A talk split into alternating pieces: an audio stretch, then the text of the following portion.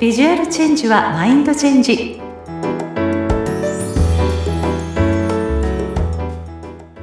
皆さんこんにちは。外見戦略コンサルタントの相原由紀です。さて今回はですね、素敵なゲストをお迎えして、いろいろなお話を伺ってしまおうと思います。まあ、今回も本当にね、私、多分自分にこう、聞いた話を反映させたいというようなね、多分盛りだくさんな内容になるんじゃないかなと思っています。えー、今回のゲストは、BME カウンセラーでいらっしゃいます、しきさんです。しきさん、よろしくお願いいたします。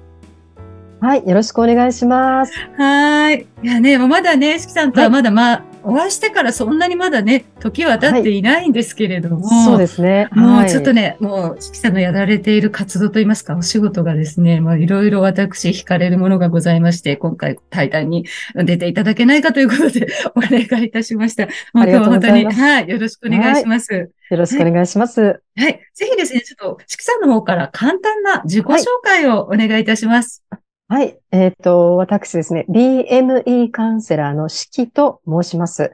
えー、BME カウンセラーどういう意味かと言いますと、えー、ボディ、マインド、エネルギーの略です。うん、で、ボディというのはこの、まあ、肉体、体そのものですね。生きること、三、次元をいかにこう大切に生きるかということを表しています。えー、マインド M は、えー、精神性とか心とか、まあ、見えない世界もそうですね。そういったこう見えない部分を表しています。人ってこの、えー、ボディとマインドのバランスが取れたときに、はい、初めて、あの、その人から素晴らしいエネルギーが出てくる。っていうところで、このボディとマインドの、えー、それぞれの方のこう、バランスを整えるということをセッションで、えー、やっております。うん、どうもありがとうございます、はい、よろしくお願いいたします。はいすごいですね。ボディとマインド、そこが合わさってエネルギーが発せられるって、うん、はい、なるほどって すごく振り落ちましたけれども、まあ、はい、そもそもですね、四季さんが、まあ、この仕事に疲れているっていう流れっていうのはどうしてここに行き着いたんでしょうか、あはい。あの、そのマインドの部分から入るんですけど、はい、要はその見えない世界、今、一般的にスピリチュアルという世界ですね。はい。はい。で、私は、えっと、子供の頃からその世界が当たり前にありました。うん、はい。で、えっと、なんでこう、まあ、世の中にはそれが当たり前じゃないんだなっていうことがどんどんどんどん分かってきたときに、はい。えー、すごくこのギャップの違和感を感じたんですね。はい。はい。で、まあ、あと、まあ、大体今、こう、世の中に出ているこのスピリチュアルというものの、そのカテゴリーが、はい、まあ、わからない人には非常にハードルが高かったり、まあ、あや、怪しいとかね。そうですね、うん、そういう世界のカテゴリーになっている部分がすごくあるなと思っていて、うん。はい、私はもうそれがすごく嫌だったんです。はい、で、スピリチュアルってそもそも何かって言ったら、うん、あのー、スピリット、語源もともとのその語源、スピリット。えっと、これって、えー、生き、生き、生きとか生きるとか、うん、まあ、うん、その、うんえー、魂とかそういう意味もあるんですけど、うん、あの、ラテン語の語源は、生きという意味もあるんですね。生き、息することを誰かに教えてもらえますか？誰かに指示を仰ぎますか？っていうところで考えたときに、はい、自分を生きる、呼吸を整えて自分の人生をしっかり生きるっていうところに行けば、うん、えー、そのスピリチュアルの今言って、世間であるそのカテゴリー的なものって、いらないんじゃないかなってすごく思ったんです。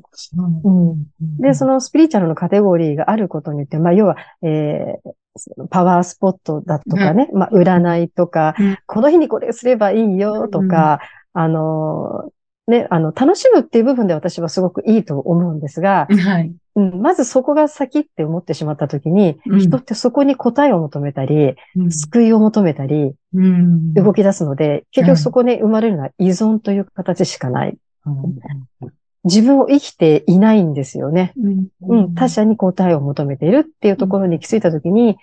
まあ今あるそのスピリチュアルってあんまりどうなのかなっていう私の中でクエスチョンがあって、はい、それをもっとこう違うんだよって自分を生きることだよっていうところをメインに伝えたいなと思って、うん、えー、入ったんですね、うん、で。その時にじゃあ何が大事かなと思った時に、はい、もう今私たちはこの三次元で肉体を持って生きているわけですから、はい、自分の体をいたわり、まあ、心をいたわり、いかに自分がどういう生き方をしたいのかっていうところに集中して生きるっていうことだけなんじゃないかなと思ったときに、うん、この二つのバランスが大事だなと思って、うん、はい、あの、活動し始めました。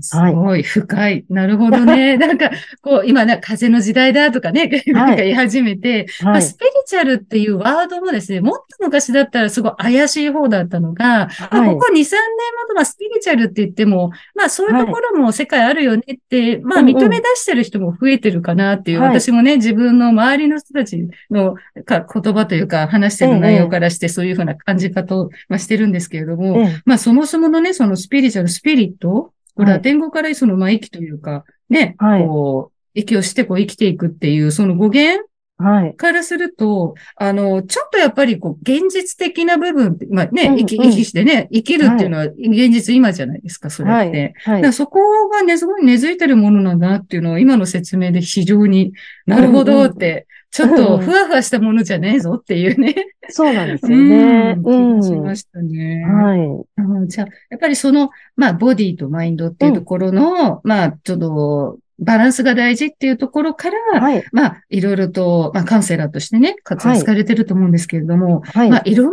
お客様いると思うんですけれども、ええ、まあ、その方に対してどんな思いで、こう、向き合ってらっしゃったりとかするのかなっていうのが、ちょっと興味あるんですが。えっ、ー、とね、まあ私は、あの、とにかく自分を大切にしてくださいねっていう、うん、もうこれだけなんですね。はい。うん、もう本当にあの、自分の人生は自分でしか作れないよっていうところで、うん、はい。もうとにかく自分を大切にしてください。まあ、自己愛とかね、今、あの、その辺も言われていると思うので、はい、そこの部分がとにかく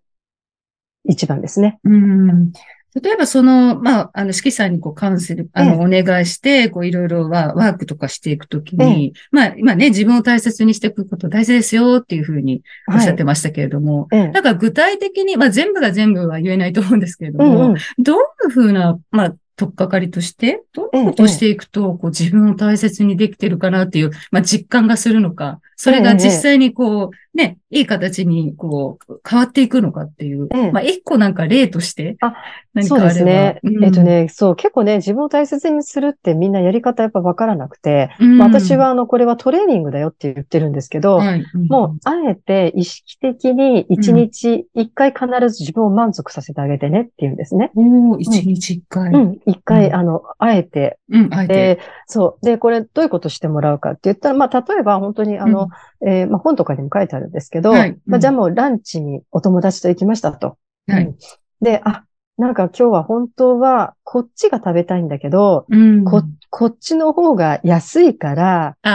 こっちでいいかな。あるね。ありますね、それ。そう、そう、うん、でも本当はね、まあ例えば1500円のランチが食べたいけど、うん、1500円ちょっともったいないから1000円でいいかなで、多分ね、皆さんほとんどの方そうやって生きてきてると思うんですよね。はいはいはい、うん。でも、1500円のランチが食べたかったら、うん、食べてください。意図して食べてください。うん、うん、その、あえて本当に自分が本当に選びたいものを、うん、えー、選ぶ。これ、意識しないと結構みんなできてないと思います。うん。できてないかも。だから、これでいいやじゃなくて、これがいい。あ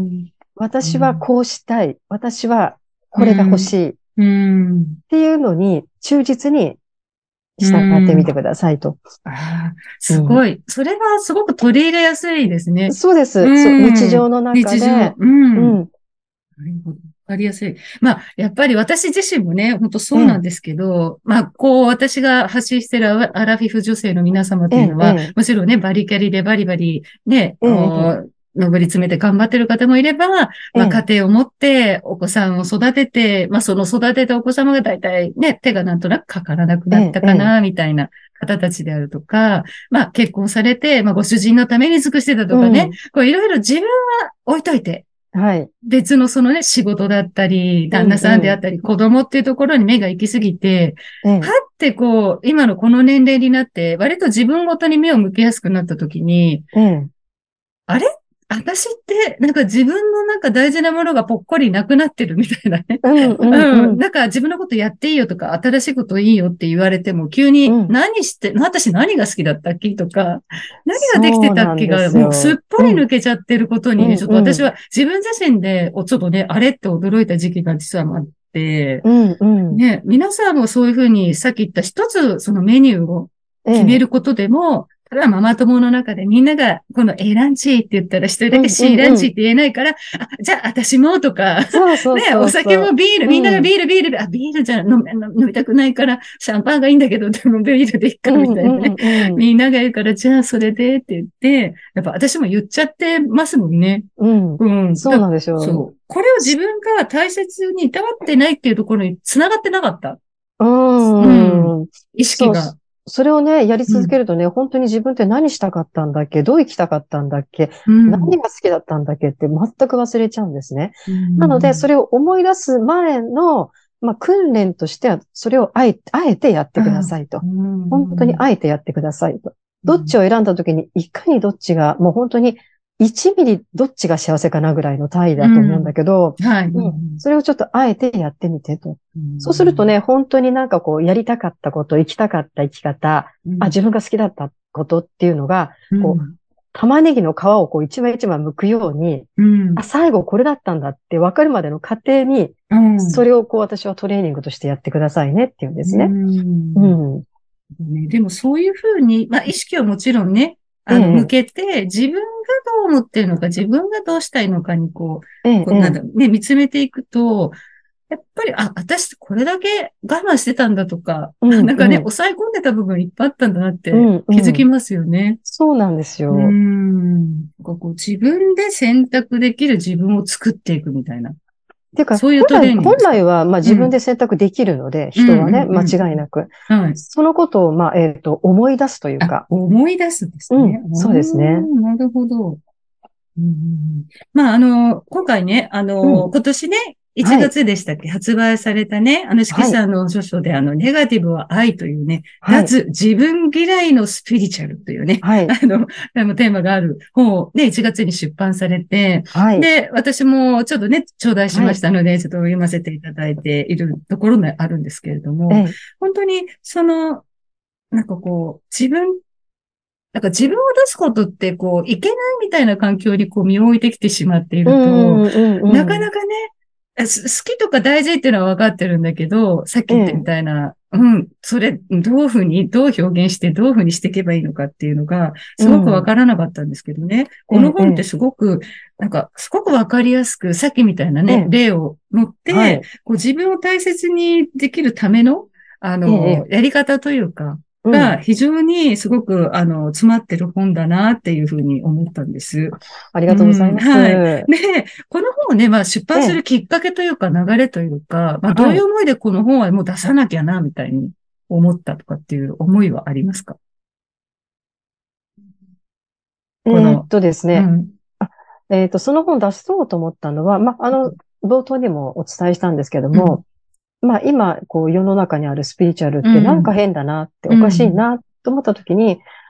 本来は自分をちゃんと生きることだよっていう、ただそこに集中するだけだよっていうことを伝えたいなと思ったんですね。で、まあ、あのー、私ね、もともとは男性に伝えたかったんです。あ、ええー、そうなんです。そう。で、なぜかというと、うん、まあ世の中のね、経済を動かしてくださってるのは、やっぱりなんだかんだ言って男性が多いですよね。はい、まあ、サラリーマンの方が多いですよね。うん、で、えっ、ー、と、この方たちがもっともっとこう自分を知って、自分がどう生きるのかっていうのが分かった上で、働けば、もっとこう、エネルギー値が高まって、世の中良くなるんじゃないかなと思ったんですね。ああ、なるほど。でも、まあ、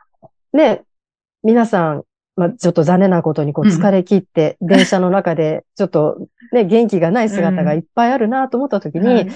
この人たちが元気になる伝え方が欲しいなと思った時に、本を書きたいと思ったんですね。なので最初は、えっと、もっとこう男性が手に取ってくれるような内容で、まあ、構成して、はい、いろいろこう、あの、打ち合わせをして、企画書出してってやってたんですけど、はい、ちょっとそこが、まあ私がまだね、ちょっとそこまでいける器がなかったので、うん、ちょっとなかなか構成ができなくて、はい、で、んどうしようかなって、こういろいろ迷った時に、はい、まあ、あの、いろいろアドバイスをいただきながら、出版社さんというアドバイスをいただきながら、うん、まあ、こういう形になったっていう本なんですね。うん、ただ、実際に、えっ、ー、と、まあ、私、男性のね、あの、クライアントさんなんかも結構いるので、うんはい、その手に取っていただくと、あの、あ、スピリチュアルってこういうことなんですね。で、こう、すんなりと受け入れてくれるっていう結果にはなってるかなとは思ってます。確かに女性に比べると、やっぱ男性ってこう、スピリチュアルってワード自体がもうそんなのみたいな、もう非現実的なみたいな。やっぱ最初でね、入り口でピッてなる方がほとんどですもんね、やっぱり。そうなんです。うんそうなると、やっぱ伝え方もむ難しいっちゃ難しいですよね。そうなんですよね。うん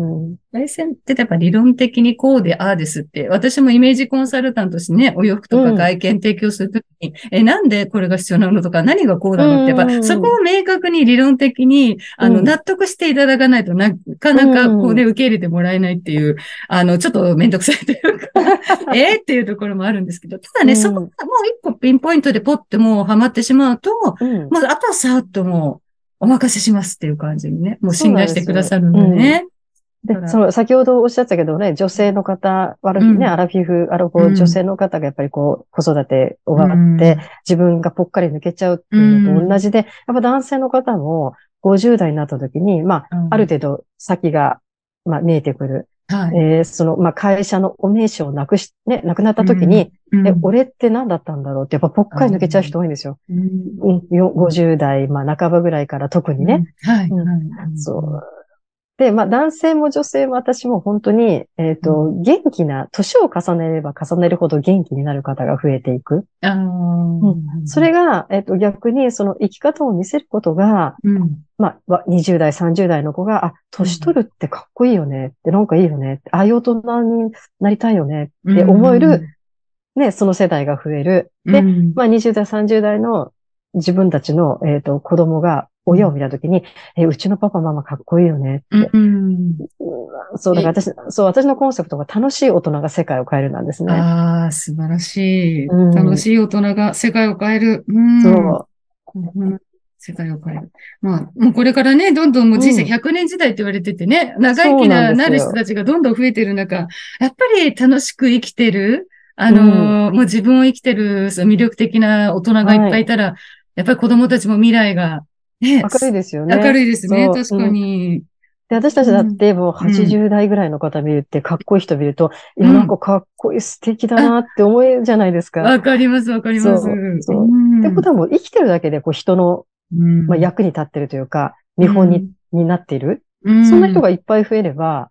いいなっていうのが私のなんかこう、うん、想像する世界なんですよね。確かに。やっぱり体も、まあ、健康もそうですけど、心の健康もね、セットじゃないとね、はいそうなんです。やっぱりこう、いい、なんかこう、謳歌できないですもんね、人生ね、うん、そうなんです、うん。いや、本当にもうね、ちょっといっぱいいろいろ話したいんですけど、ですね、もうちょっと深く知りたい方はですね、この、しきさんの著書あります、ネガティブは愛。これね、概要欄にもね、貼らせていただきますので、ぜひご興味のある方は一度この本を読んでいただいて、こう自分自身がね、こう選択できる、こう、自分だったよっていうのをこう思い出してほしいというかね、うん、そういう、まあ、スピリチュアルっていうワードに引っ張られすぎない、その自分軸のちゃんと持った生き方っていうところを、ちょっとこの本でね、あの、もう一度、こう、呼び覚ます、本来の自分を呼び覚ますというかね、思い出していただけたらいいなと思います。ありがとうございました。はい。はい。そして最後にですね、私がですね、はい、まあ、イメージコンサルタントというね、あの、仕事をしておりますので、はい、ゲストの方にはですね、まあ、外見的な部分、ファッションとかで、何かお悩みあったら、あの、教えてくださいっていうふうに、はい、あの、聞いてるんですけれども、ええ、四季さんは何か、その、あったりしますか？え、あの、私、体型がまあ小さいというか、まあ背もち,、はい、ちっちゃいので、はい、あとまああのちょっと細いので、はい、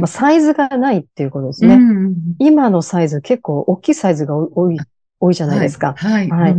で、まああの、インターネットなんかで小さい人用のサイズみたいなのをこうサイトで見るんですけど、はい、なんかこう小さいイコール可愛いっていうイメージが、世の中のこう、決まり文句なのか、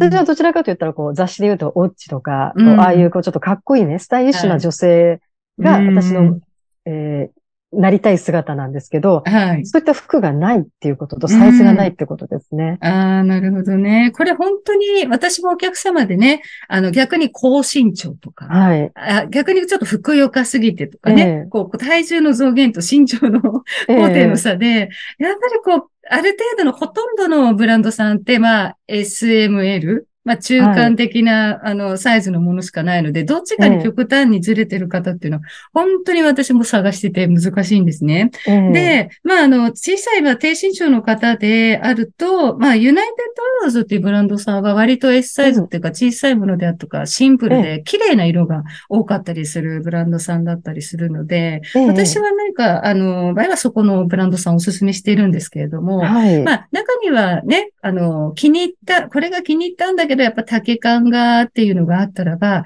やはりね、ちょっとプラスのお金はかかってしまうんですけれども、まあちょっとね、竹詰めをするっていうしか、はい、